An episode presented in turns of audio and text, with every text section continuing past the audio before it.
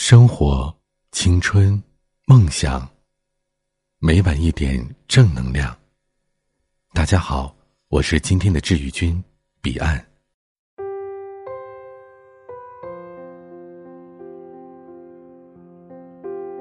阅读原文或收听更多节目，欢迎关注微信公众号 DJ 彼岸。可能所有人的高考生活。在外人看来都是无比艰辛的吧。在家长们眼中，他们家的小孩通常是早上六点起床，背诵半个小时的单词或者名人名言，接着吃饭，出发去学校上学，一整天的上课学习生活。到了下午五点，孩子上晚自习，家长给他们送饭。晚上八点半下了晚自习，去校门口接孩子放学。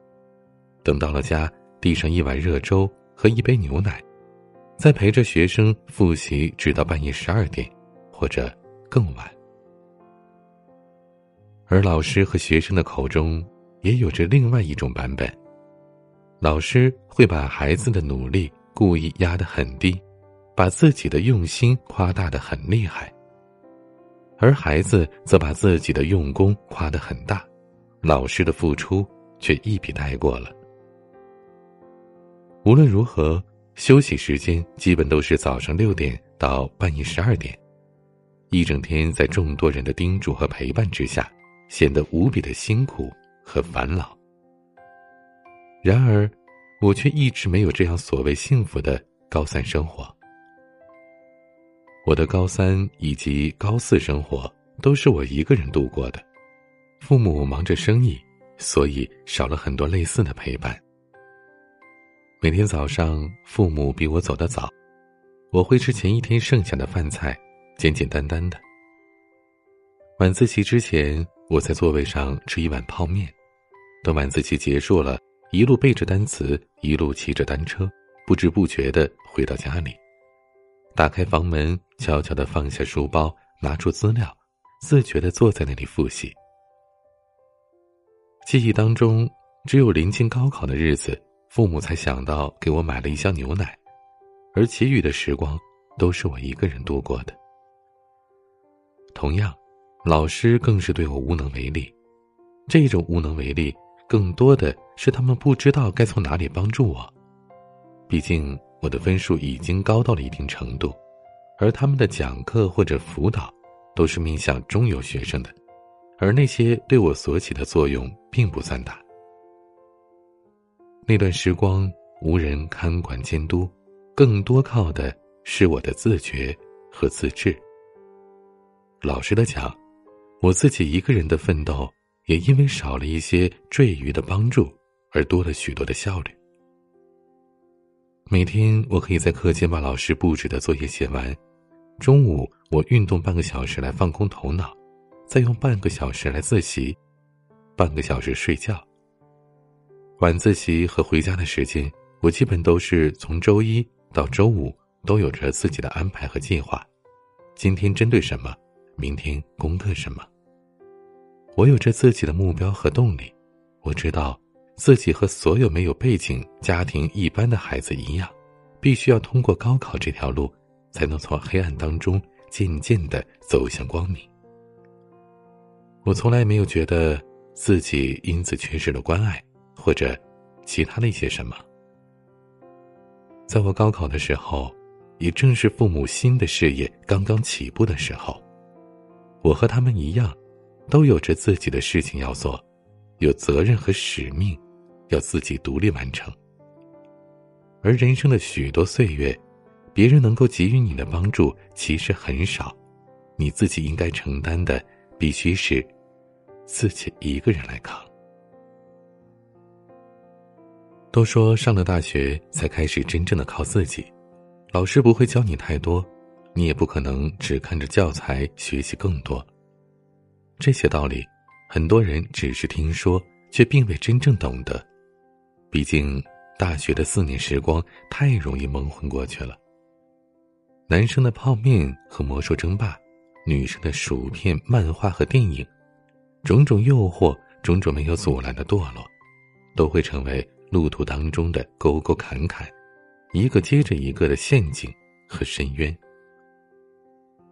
没有目标的人跌进深渊，而知道方向的人越走越远。我有一个师兄，人送外号“宇哥”，宇宙之歌的意思，因为他太过强大了。这种强大，并不是说他的 GPA 有多高，或者 GRE、托福成绩有多牛，而是他的博学多才。这种多才已不仅仅是谈谈天文地理、讲讲人生百态这么彪悍，而是他可以解决我们电脑上的一切问题。而在大学，谁懂得电脑？谁就会站在紫禁之巅。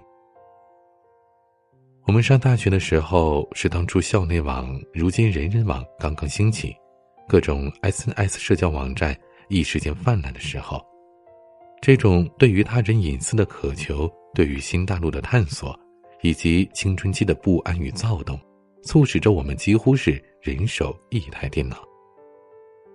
男生通过他打游戏泡妹子。女生通过他看电影聊帅哥，所以掌握了电脑软件与硬件方面的各种技术，就会博得大家的喜爱。宇哥开始驾驭电脑的动机众说纷纭，有的说是为了偷窥某个网站的重要信息，有的说是因为家穷想通过帮别人修电脑来赚些外快。可不管怎样，从最基本的软件应用、硬件维修，到最后的 C、C 加加。Java 编程方面的深入研究，我们都是看着他一点一点崛起，直到令我们遥不可及的。但所有的这些，老师都没有教过他，学长没有指点过他，每个人都学过的那本经典的计算机应用基础也太过浅陋了。种种的知识和能力，都是靠他业余时间一点一点的积累和学习而来的。别人睡到了九点起床，他六点就起来摆弄电脑，有时候甚至通宵。别人用课后的时间聚餐、活动或者闲聊，而他却闷着头在图书馆里翻书，或者闷着头躲在机房。别人的电脑有问题，往往不会查阅资料，而他则在别人的电脑前娴熟的应用着自己的过往所学。哈佛有一个著名的理论。人的差别在于业余时间，而一个人的命运决定于晚上的八点到十点之间。每天抽出两个小时的时间用来阅读、进修、思考，或者参加有意义的演讲讨论，你会发现你的人生正在发生着改变。坚持数年之后，成功就会向你招手。无聊或者是孤独的闲散时光，一边听着音乐，一边玩着消消乐。一边吃着薯条，一边唠着嗑，这一整天也就无所谓的过去了。但多年以后，他们会因此而悔恨当初，埋怨家庭，埋怨队友，为什么我现在会过得这么辛苦？很可能他们永远都不清楚，他们只是败给了自己。宇哥的彪悍之处，并不在于他的背景有多深，老师给他的帮助有多大。而是他靠着每天一点点的时间，一个人一步接着一步的默默前行，才完成了这一段了不起的马拉松。而我的许多文章，其实也是在大学的时候这样一篇一篇的完成的，没有人指点，也没人陪伴，一个人的岁月，自己承受。当时我也很迷茫。不知道未来要干什么，也不知道毕业之后要干什么能成，但总觉得人要承受住孤独的岁月，对得起一个人的时光。两年的白领生活，再加上一年半的全职写作之后，我最终走上了创业这条路。我当初对创业的理解，就是说开始什么都没有，才所谓创，而后众人齐心。才能成就业，而且我也很有把握的认为，团队里的所有人的想法都和我一样，都想经历这段从零到一的过程，最后作为一番。但组建了团队之后，我才发现，其实并非如此，因为我们每个人都是从流水线的工作环境当中刚刚走出来，毕竟老板只有一个，总觉得这事儿的成败和自己关系不大。好一点的人会基于工作当中的利润，考虑一下公司的未来，而有的却仍然是把创业当成了普通的工作，只做自己分内的事。但我不同，我不是老大，在团队里我只负责 A P P 的运营。但我所想的，除了是以上的这些，我更看重的是我在创业当中可以收获什么。我是真的想去体验，期间的成功或者失败，都想经历。我要把创业区别于普通工作，而且我尊重我的这份选择。基本我在团队的每一天都会是最早的一个上班，最晚一个下班，有时候甚至比开发团队的同事更晚。偶尔赶不上地铁的时候，就会睡在办公桌上。UI 的同事设计 logo 和 slogan，我会参与。我会通过我过往的摄影与鉴赏的角度来给他们提建议。搞开发的申请域名、网站报备这些流程，我会去帮忙。至少在期间拓展自己的知识面，做产品的画原型图，我也会跟进，发给我一些做产品的朋友，一起探讨新的功能。总之，我从始至终一个人默默的、偷偷的做了很多不相干的事，的确辛苦。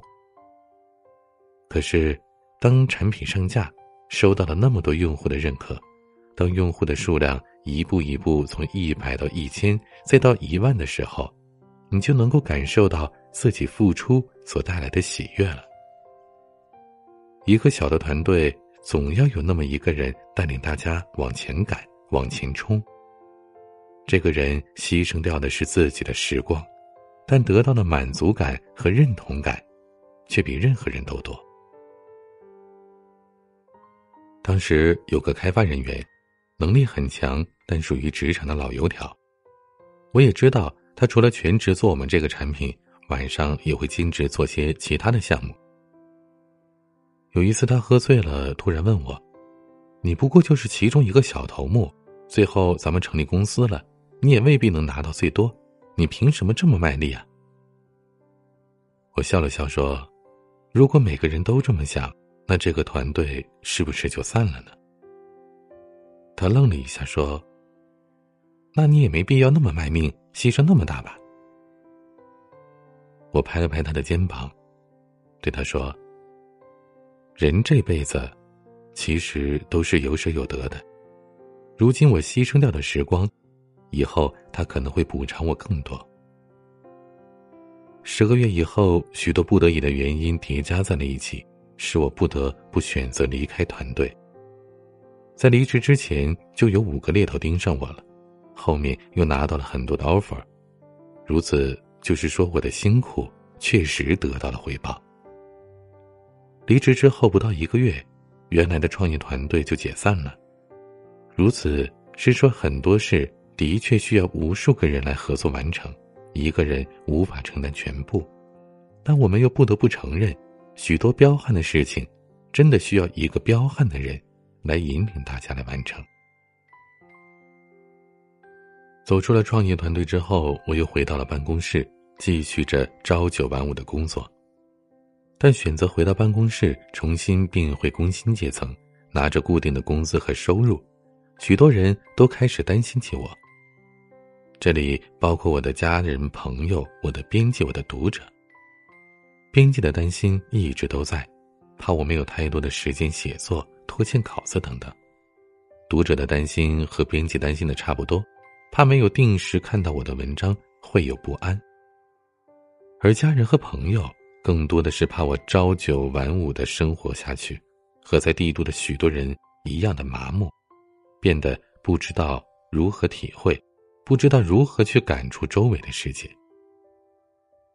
毕竟，变成工薪阶层的悲哀在于，你不再珍惜时间了，反倒盼望着时间快些走，赶紧下班，赶紧到发薪日。你甚至不珍惜生命了，你盼着早点到六十岁，这样，你就可以安全退休了。